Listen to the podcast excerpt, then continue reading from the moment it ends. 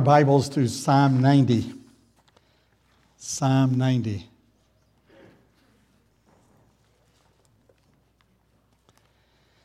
I heard some I heard a good announcement this morning I want to pass on to you. And the announcement is the sun is going to come out later. and I'm really happy about that.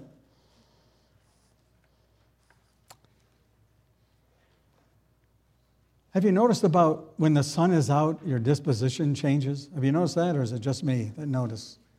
I find that true with myself. Well, may we have some sun this morning, some light on this passage this morning, Psalm 90. My wife's not here with us, she's under the weather, but um, so I'm going to have to go home right after I'm done preaching. Um, I'd like to stay and eat with you Anytime anyone invites me to their place to eat, I enjoy taking the opportunity, but I'm going to have to leave right after I'm done. Now, the Psalms, as I've mentioned to you a number of times, um, are probably some of the most popular portions of Scripture.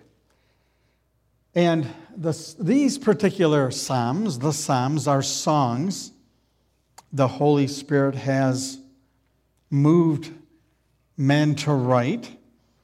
And they essentially, I think the reason why I enjoy them is because of two reasons. Number one, they exalt the character of God, and also they teach us about ourselves.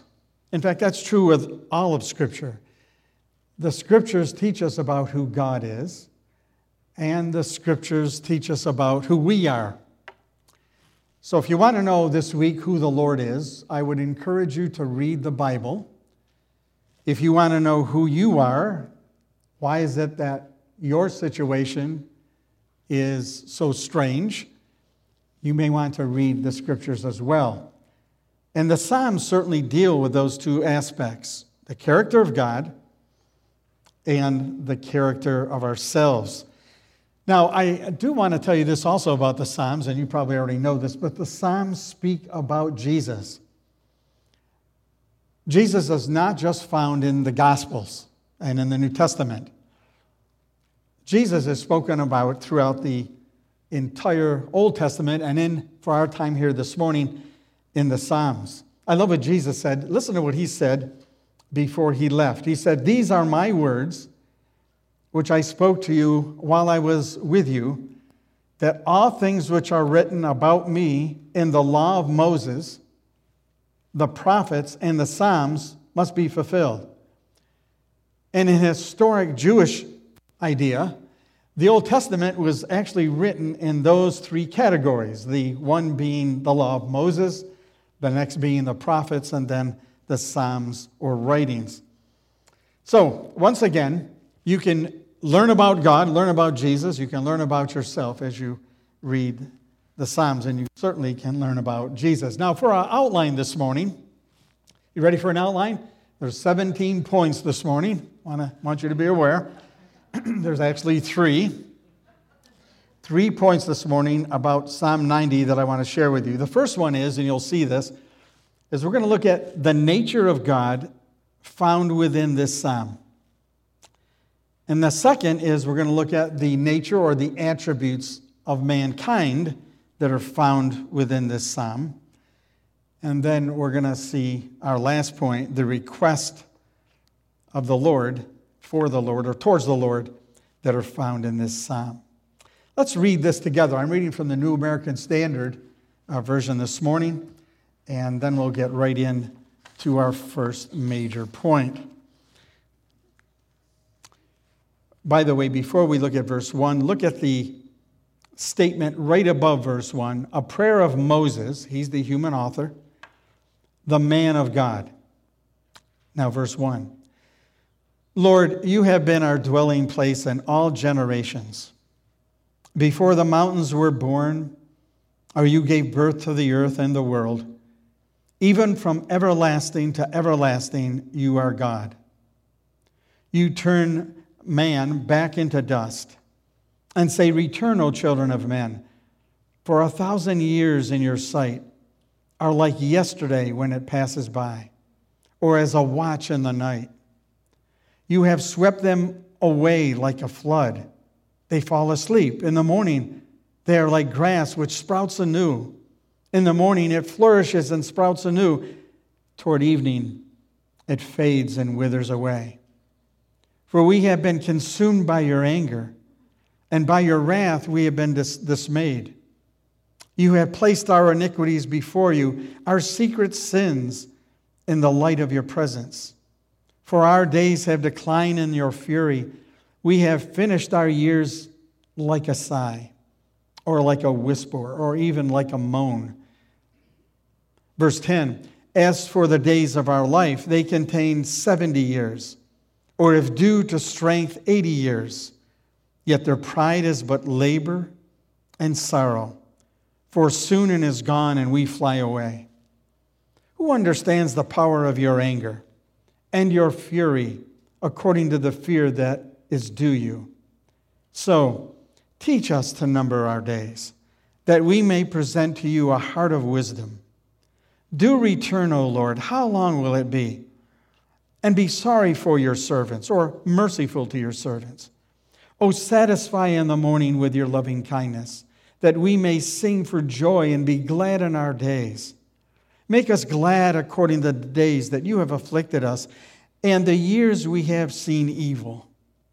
Let your work appear to your servants and your majesty to their children. Let the favor of the Lord our God be upon us and confirm for us the work of our hands. Yes, confirm the work of our hands. Well, this is really one of those remarkable, remarkable Psalms. In fact, the outline I've given you now, and I'm going to give you, I actually constructed last year, um, and I really haven't dissected this psalm, psalm as I should have. So I took the outline that I had from last year and I put hopefully some meat on it, and hopefully we can have some spiritual food today. Well, let's look at this first one, this first point the nature or the attributes of God and of Christ found in this psalm. Now, let me say this to you, and you've heard me about this before, and I say it again. When you read your Bible, you should not just look at yourself as you read the Bible. One of the most influential things that you can do for yourself when you read the scripture is that you need to look at the nature of God. You need to find out what does this passage of scripture teach me about the Lord? Or what does this passage of, of scripture that I'm reading today or this week teach me about Jesus? So don't shortchange yourself when you read scripture. I love, I love reading A.W. Tozer. You like reading Tozer? A.W. Tozer? I love reading Tozer. Listen to what he says about this. To study the history of the Christian church down through the ages, it is easy to see that the church lived on the character of God. It lived on the character of God alone. Unlike religions that have come and gone throughout the centuries, Christianity surpasses them all, especially in this one area magnifying the character of God. Religion is all about work and gaining God's approval. History shows us that this is impossible. Now, for those of us that have been converted and we were in a, a, a works oriented relationship before the Lord converted us. Isn't that the case? You tried to do the best you could. You tried to go to church. You tried to do this. You tried to pray. You tried to read the Bible. You tried to be nice. You tried to be kind. You tried to do everything. And it was very frustrating because you couldn't do it all. I remember as a youngster, as a teenager, my mother bought me a new pair of khakis. And I went to confession.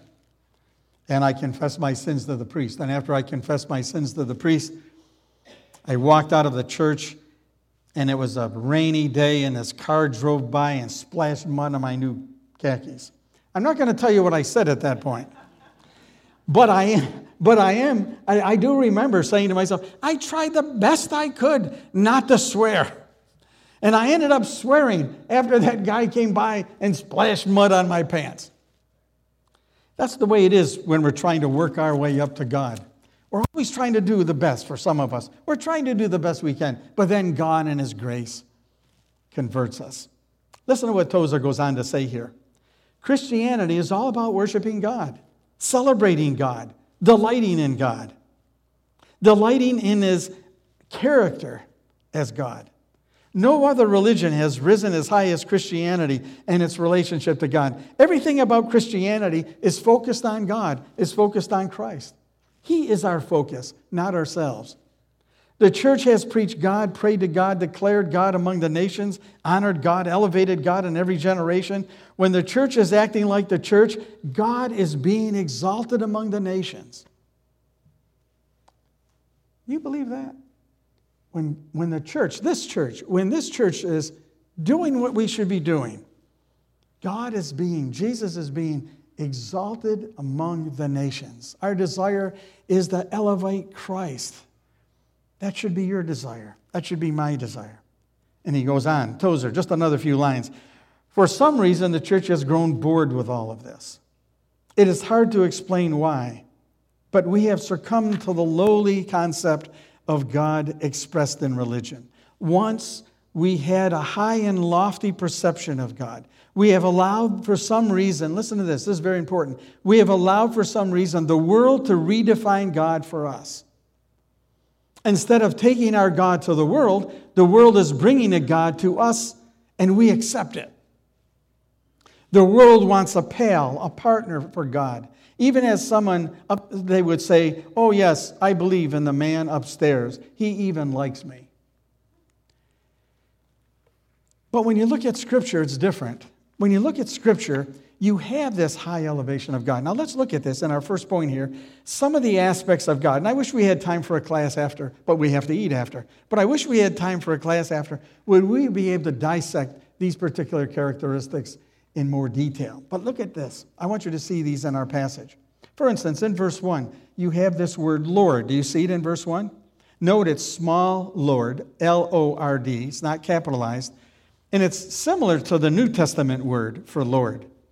It's the Hebrew word Adonai, and it means ruler, sovereign, has the idea of one in control. You see this also expressed in verse 17 in our passage. You see it in the passage. You can underline it if you want the word Lord.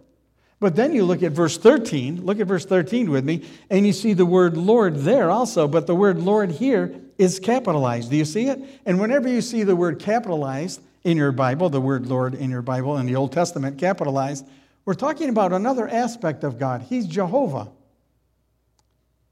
He is the God who is like Jehovah. And who is this Jehovah? Jehovah is a he is self-sufficient. He is eternal. He is the Savior. By the way, when people come to your door and say, We believe in Jehovah, what should you say? Well, I'll tell you something what I say. I say, Oh, you, you believe in Jehovah? And they say, Yes. I say, oh, Come on in the house. I believe in him too. Oh, I like believing in Jehovah. In fact, not only do I believe in him, I witness about him all the time. Yeah, witness about him. Witness about Jehovah. Do you witness about Jehovah? That's what I would say to them. Do you witness about Jehovah? That's what I do too. I witness about Jehovah. I had some experiences this week where I was sharing the, the Word of God with people. And you would want to do that too. So you see, this first word here uh, found in our text. It's the Lord. You see that? Note also in verse number one the faithfulness of God. Look at verse one. Lord, you have been our dwelling place in all generations. My, that's the faithfulness of God. God has been faithful down through time to his people. Could you give assent to that this morning? Could you say, Yes, you know, I've had my rough times in life, but I can honestly say that God has been faithful to me down through life? Can you say that this morning? Any amens here? I want to ask you this. Any amens from the people here at church? Any amen? Can you say, I know you had a tough week. I know, I know you had a tough week. You may have had a tough week physically or emotionally or socially relationally with other people. But I have to admit this, even if I've had those and you've had those, one thing that we can say, even though we have these problems, God has been faithful to his people down through time. He's been faithful to you. We need to praise God for that. Note verse 2 and verse 3. You see God in verse 2 and 3 as powerful. He's powerful in creation, He's the judge of the universe. Listen to what He says You turn man back into dust and say, Return, O children of men. For a thousand years in your sight are like yesterday when it passes. It's like a watch of the night, it's like four hours. This is what Moses is trying to write about. He's saying, God, when he moves in time and space, it is actually like it's a watch in the night. It's like four hours, a thousand years are like four hours. Note the eternality of God found in verse 2. Back up a moment. Before the heavens were born, or you give birth to the earth and the world, from everlasting to everlasting, you are God. You see the eternality of God there. Everlasting to everlasting, He's God. Note the anger of God in our text, verses 9 and verse number 11. Do you see the anger of God here? His fury. Verse number 11 Who understands the power of your anger and fury? God is angry with the wicked every day. And He is. And if you're outside of Christ this morning, you may, as I've mentioned so many times to you, if you're visiting this morning or you've been coming here for a long period of time and you're not right with God, you are by nature a rebel against God. You are one of his enemies. You're at warfare with God. And it's like he is against you and you are against him. And it's a sad epitaph on the stone of your tombstone. I was an enemy of God. I was angry at God. Now, sometimes people get these two ideas mixed up, and I I'll mention this now. Sometimes they have a tough time understanding how can God be faithful? How can he be kind, merciful, loving, grace, grace filled, and at the same time be angry? And the way I like to explain this is if uh, you you are watching your kids or grandkids and they're by a fire in the summertime, right? You've got your little campfire going, right? Do you have one of those? We have one in our backyard, and you, you put sticks in it or whatever. And the little grandkid will come by and and or maybe it's your son or daughter, and she'll come by. Maybe she's about four, three, four, five years old. And what do you do? Do you say, "Oh, I'll play next to the fire"? No problem. That's not a problem. Go ahead, burn your hands. Do you say that? No. What do you do? You go. You say, "Get out! Of. Get away from that fire! It's going to hurt you." That's what you do. The reason why you do that is because you care. That's why. God gets angry because he cares. He doesn't just get angry because he doesn't have anything in the, in the universe to do. God get, gets angry because he cares. Don't go down this road of sin. If you do, you're going to get into trouble. And we go, yeah, yeah, yeah, just like a four year old kid, right? Yeah, yeah, we're not going to bother that. God warns us don't play with the fire. He cares. That's why He warns us. Don't be a rebel against God. It's a losing battle. Some of you may be rebelling against Him this morning. Don't do it. You can't win. He is the sovereign of the universe. Well, let's move on because I, will touch on just these. I wish we had more time to dissect these, but you look at verse 8, the omniscience of God. Do you see it in the text? You have placed our iniquities before you. Here's Moses writing this. He's looking at the people of, of Israel, and he says, You've placed our iniquities before you. You know those rebellious people back in the Old Testament? I wonder what you would be like if you were back there with Moses. I wonder what I would be like. And he says, God sees their iniquities, their sin. He says, He even sees your secret sins in the light of your presence. You see, you may have all kinds of secret sins, and God sees those. He's not unaware of those, Christian. He sees your secret sins, He sees mine. And when we, He deals with our hearts about those, we need to confess those. And we need to acknowledge those and say to the Lord, Lord, we have sinned, we have rebelled against you. So he's omniscient. Note verse 13, he's merciful and compassionate. Note this in the text. He says in verse 13, Oh, Lord, how long will it be? And be sorry for your servants. Be compassionate to them.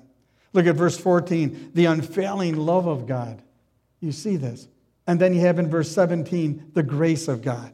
Verse 14, you see this matter of God's loving kindness. Oh, satisfy us in the morning with your loving kindness and then in, in verse 17, the first part of the verse, let the favor or the grace of the Lord our God be upon us. So you see, Moses, I want you to get this picture now. Moses, as he's penning this, he starts off, or he includes, I should say, in the content of this psalm, he, he talks to us about the nature of God. Now, I want to make sure you understand what I'm saying here. It's not enough just to say, yes, yes, I believe these things right? What we need to have in our own personal life is the experience of these things in relationship to God. You know what I'm saying? I mean, any of us can say, well, yes, yes, yes, we, we believe this. And I, I can do the same. Yes, I believe about the mercy of God, the love of God, the anger of God, omniscience of God, uh, omnipotence of God, the faithfulness of God. I can say that too, yeah. But what does this mean when you have to go back to work?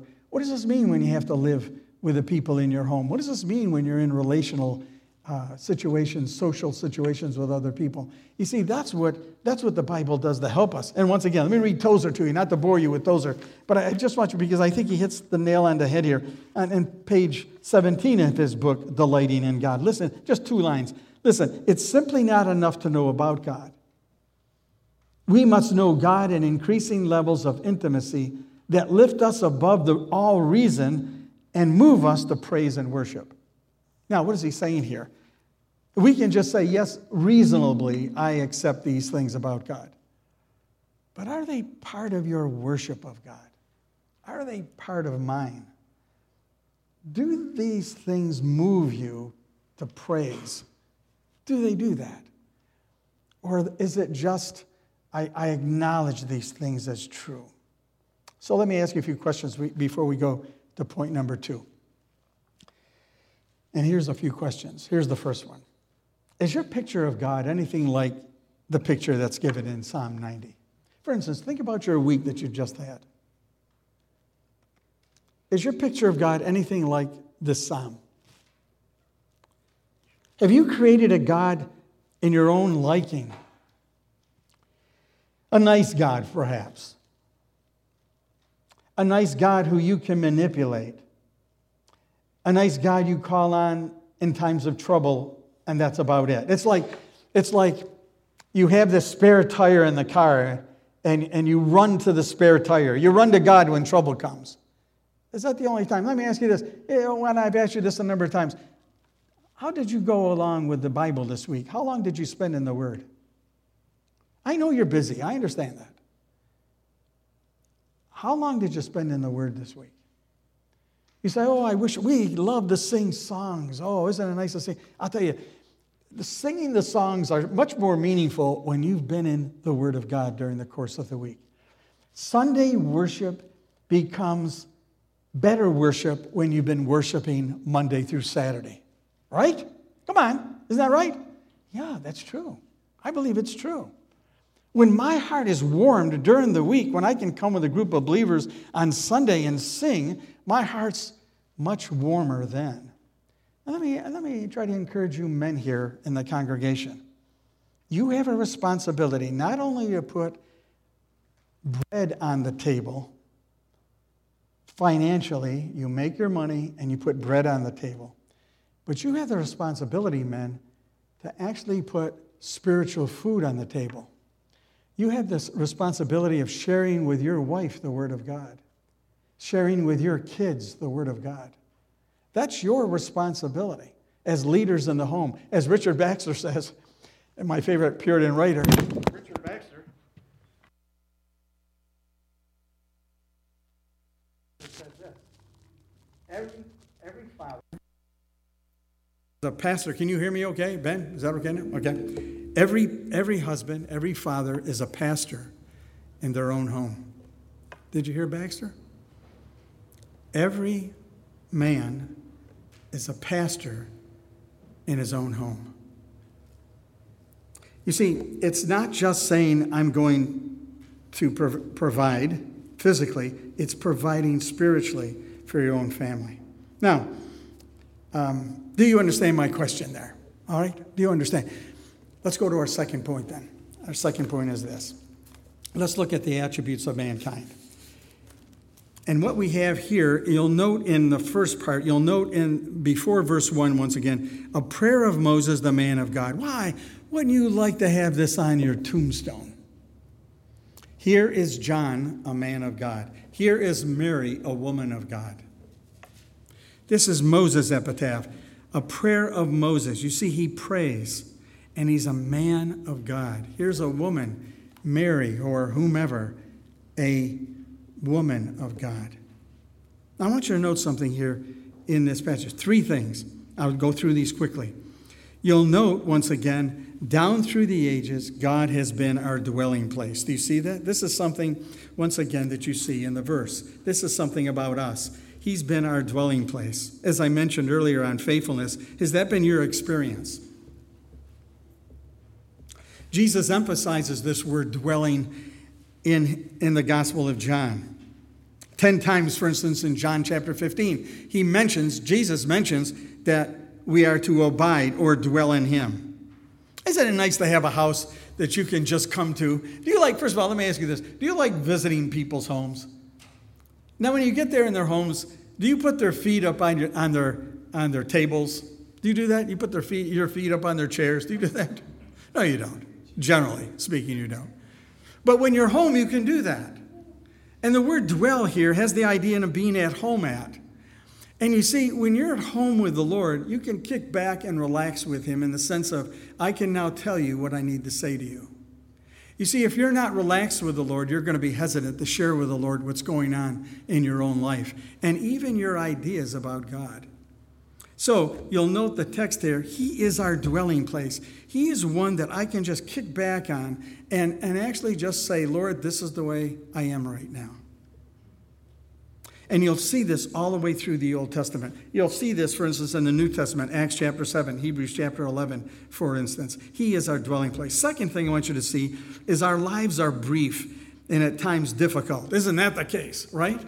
Our lives are brief and at times difficult. And you'll note this in 3 through 11. Look at, look at the text here with me, for instance. You'll note God, as it were, look at, he gives us this illustration, verse 5. They have swept away like a flood. They fall asleep. In the morning, they are like grass. They sprout, anew, uh, they sprout up anew. In the morning, it flourishes and sprouts anew. Toward evening, it fades and withers away. Any of you play baseball when you were younger?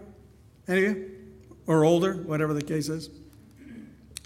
I remember playing shortstop and third base through school. Um, and I told you this before, my son and I played softball together up until uh, my latter years. And one reason why I stopped playing was because I think I told you this before, was when the ball was hit down to me, and my body said, "There's the ball," and my mind said, "So what?" and at that point, I said, "I think I better give this up for a while." But when I was younger than playing softball, I was playing baseball, third and shortstop. Loved those two positions that ball be coming right down to you. Oh, he's like a, that guy's like a vacuum cleaner in the infield. now, as you get older, you know what happens? You drop your pen, you drop your pen on the floor, and you have a hard time picking it up. Oh, you see? Hard, hard time. I can't, I can't grab the pen like I grabbed the ball at shortstop or third base? It's hard. And listen to what he says here. That's like us. You see, we're like that um, we flourish for a while and, and, and then we go about, actually, we go about like sighing, sighing and moaning in verse number 9. And then he says in verse 10, listen to this in verse 10. This is realism here in verse 10. As for our days, they contain 70 years, or of due strength, 80 years. And yet their pride is but labor and sorrow, for soon it is gone and we fly away. How long are you planning to be? Have you ever checked your age, how many days you have? Have you ever, have you ever done that? Have you ever checked your age? You should do that. I did it again this week. I would encourage you to do that. Suppose you want to live to be 80 and you're 40 now. Do you know how many days there are in that particular mathematical equation? You know how many days you have there? You need to figure that out. If, if, you're, if you're 20 and you want to be you want to be 70 or 80, you also need to do some calculations here. And when you look at the, the, the answers, thousands of years, not hundreds of thousands, but we're talking 10, 11, 12,000 days left. You go, that's very quick. That's very quick. I should be having more time than this. And you don't have more time. And none of us know the time that we have, right? You, you think of my friend, I, a student of mine. I taught him through high school, taught him Bible and psychology classes, and, and coached him in soccer. Actually, he coached me in soccer. And a few days ago, he died. 41 years old. Walks across his, his house, drops over dead. Good shape, the guy, good shape. 41 years old. He's dead. Parents stricken. right now with David's death. A sad thing. You never know. One of, you never know the day that you're going to die. It may be today, it may be tomorrow. That's why we need to get right with God while we have the time. Our lives are brief, and we may even have difficult days. Now, let me say this about the secularists in our culture. Here's what they do listen carefully. Secularism, there is no God, there is no need for God in education. The secularists in our public schools admit that we're dust. That's what they say. You know what, he, you, know what you are? I, I debate this all the time with, with my atheistic friends. And I do have a few atheistic friends. And I say to them, You're telling me that I'm nothing but dust, a small piece of dust, sure, a bigger piece of dust than I am. But at the end of, at the end of life, what happens is that we're going to die. And, and that's it. And, and we're just walking around in space and time, and, and we're dust. And there's nothing more than that. And then you have the gall to tell me I need to have self esteem. I mean, do, do, you see the, do you see the contradiction here? I hope you see this. Uh, I hope you really see this. You're nothing but dust, and at the end of your life, you're dust and you're no more. And by the way, you need self esteem. Well, of course, I need self esteem. If that's what's presented to me, I do need self esteem. I need a lot of self esteem. If that's my, if that's your premise that you're taking. You see, that's the secularism of our day. Jesus said in our difficult experiences here in this psalm, Jesus said, In this world, you're going to have tribulation. You're going to have physical difficulties. You're going to have emotional difficulties. You're going to have social relationship difficulties, financial difficulties, spiritual difficulties. I want to ask you this. I want you to be honest. Let's have a confessional this morning, okay? If you're, if you're courageous enough. How many of you have had, because this should be something of fellowship time here, right? How many of you have had physical difficulties going on in your life this week? Anybody here? Okay, a few of you. Okay. Listen to this one. How many of you have had some emotional difficulties? This is hard to pull up your hand on this one, okay? Okay, well, yeah, good. Yeah, emotional difficulties, fear, anger, depression issues going on. How many of you have had relational difficulties? You got along with everybody this week? Anybody? Yeah, look at all these hands. You people are terrible, I'll tell you. R- relational difficulties. Listen to this. Financial, financial difficulties. Anybody here? Nobody wants to say anything. Okay. Spiritual difficulties. Not sure if God exists. I, I, if God exists, why is this happening? Anyone? Yeah, anyone? Okay, yeah. Spiritual. In this world, Jesus said, you're going to have tribulation. You're going to, the word tribulation is an interesting word because it's the word to have pressure. And you can have pressure in all these particular areas. So, in the mix of all this, our lives are brief. We experience difficulties. Yet, you'll note the psalm writer about humanity, our second point here, is that we still should see ourselves as a servant of the Lord. And you see this expressed in verse 13 and verse 16. We are servants of God, even though we're like this. Hey, you know, I was dealing with people this week again in counseling, and they were telling me they could never be a counselor because you see, if they were a their, their lives are just too messed up to be a counselor. And I looked at them and I said, You're the candidate to be a counselor. You see, God majors on messed up people to do his work. So I try to encourage people when they're messed up there are other people in this world that are messed up like you, and God is calling you in your mess to minister to them. You see? Don't, don't go around saying, Well, I'm so messed up I can't help anybody. You're the people that can help people. You can say, You know, I know what it is to feel messed because that's the way I am at times. I love C.S. Uh, Lewis, reading C.S. Lewis. And I told you this before, I think. What C.S. Lewis said bonding occurs, bonding and friendship occurs when one person says to another, Oh, you too? I thought it was the only one. Huh? Yeah, when you go through it and someone else is going through it, you'll be able to say, You see, that's why I tell my students at school, you know, sometimes you can tell preachers who the preachers are and who the teachers are because of this. I'll tell you how you know. You see, the preacher, if it's all bookish, you don't want to listen to those people, right? Is everything the students know. They, they, you know, when you're working with teenagers or college students, they know. They're, they're not stupid. Total, not a lot of stupid students. A lot of them are keen. They know. They know this that the real teacher, the real preacher, has been through some things, and that's why they'll listen. Does that make sense? You parents who've been through some things, you tell your kids, you know, I, have been through some things. You, you teenagers here, you younger people that are here, you tell your friends, you know, I, I, have been through some things and I've seen something of God working through me. And you need to witness to people about this. Oh, this past week, I got to tell you what happened. A friend of mine who lives in South Dakota actually went to the same, went to the same school that I did in South Dakota. D- Dakota. Um, Greg was his name. He called me. His, his daughter became a Christian years ago. So he calls me out of the blue and says, John, can you explain what this is about being born again? What do you think I did when he said that? Do you think I said, Well, I don't have time, Greg, I got to eat lunch? No, I didn't say that at all. I said, Greg, yeah, this is, this is, you know what I was doing before you called a few days before? Lord, give me one person this week to witness to. And it surprised me. It surprised me that Greg, of all people, if you knew this guy, he, he's never going to become a Christian. Look at him. It, would surprise you what God has done and what God is doing, working. Ask the Lord this week, dear people, to give you some person, one person to share the gospel with, one person to share the word of God. Lord, send somebody so I can tell them about how good you've been to us. Okay, ready for the last point? Ready? And then we're done because you have to eat.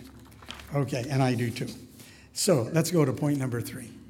Here's point number three. You'll note after seeing the attributes of God and our own attributes, our own tendencies of weakness, he prays to the Lord.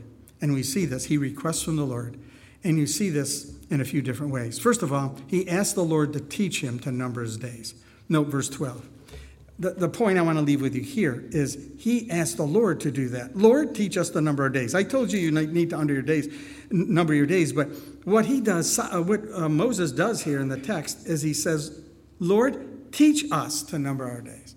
Have you ever done that with the Lord? Say, Lord, teach me, because I, I'm ignorant a lot of times about things. And so I need you to teach me how I should live. What should I do? Where should I go? Who should I be with?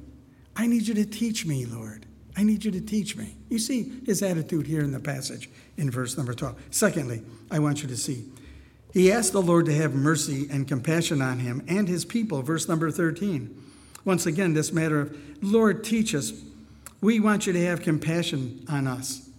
Um, do you have compassion on people? My, my little grandson, I told you this years ago. He's still not doing this. We got six grandkids. but the youngest one, when he was three, about three years old, he somehow got into my M&M jar. And, and he took my M&Ms, took them out, and he put them in my shoes. Now, for the life of me, I don't know why he did that. And I, and I confront him with this now. Jaden, why, why did you? Now, do you think I beat the boy because he did that? Do you think I, that's. No, I, I had compassion on the boy. So I had to sit down on the floor with him, take all the M&Ms out of the shoes, and say, Jaden, we don't, we don't take the, we don't take the M&Ms and put them in shoes. We eat the M&Ms. So I had to take them out, put them away, and get some other M&Ms. Let grandfather show you. So I had to have an M&M. And don't put them in grandfather's shoes next time, okay? These are, the, these are to eat here, so I want you to eat the M&Ms. You know, when you see our grandkids, when you see our kids doing stupid stuff, you go, you got to have a little compassion on them. I mean, that was me a few years ago, right? Right? Don't be, don't be too adult here. You know, don't be, we never acted like that. You acted like that. Maybe not the M&Ms, but you did stupid things when you were a kid, right? I did too. Okay. Two other things, and then I close. Moses asked the Lord to, to make he and his people glad in their days. Now, you know you got a lot of things that are going on and miserable, but no one, and just think of this Moses seeing all these rebellious Israelites just doing all kinds of stupid things. and he says here in verse 15, Lord, make us glad according to the days that you've inflicted us and the years that we've seen. You've seen a lot of evil. Do you see a lot of evil on TV today? I see just enormous amounts of evil. But Lord, may we be able to be glad in our days. May we be able to rejoice about something. Do you ever ask yourself? Do you ever, I asked my, my wife and I were discussing this this morning. Do you have anything to be joyful about? Do you have anything to be joyful about? Lord, make us joyful even during difficult days, even during the days where we see evil. And then lastly, Moses asked the Lord to work and, and to teach him his majesty uh, and to be able to pass on his ways to the next generation. Look at this in verse 16 and 17. Let your work appear to your servants and your majesty to their children. Let the favor of the Lord our God be upon us and confirm thus the work of our hands. Yes, confirm the work of our hands. Lord, bless my work with our kids. Lord, bless our work of talking about your majesty, your greatness with our grandkids. You see, that's, that's what Moses is saying here. Listen, you, you parents, you grandparents here, you say, well, they're not going to listen to me. You just go ahead anyway and you magnify the Lord to your kids. You praise God with your kids. One of the, one of the best things you can do, and I do it often when the grandkids come over, don't you dare touch those potatoes until I pray. Don't you dare touch those potatoes until I read from the scriptures. Read just one verse, grandbabies. Just one verse from the scriptures as we sit here. You have this great opportunity, parents and grandparents to take the Bible and to share it. But why? You want the kids and the grandkids, you want the next generation to praise God. And they will praise God as you take the word and share it with them, and God's Spirit comes and moves their hearts from sin, and, and they turn in repentance and they trust Jesus Christ as Savior, as Lord of their life. You see, they will do that as they hear the word, and the Spirit takes the word and uses it in their lives. Any amens from the people here this morning? Yeah, amen. Amen. May we do that. May we do that with our kids and our grandkids. You ready to go eat? Yeah, I can tell by your faces. Hey, let's pray together, okay? Lord, thank you for this psalm. And take it, Lord, and use it into my life and to the lives of these dear people. In Jesus' name. Amen.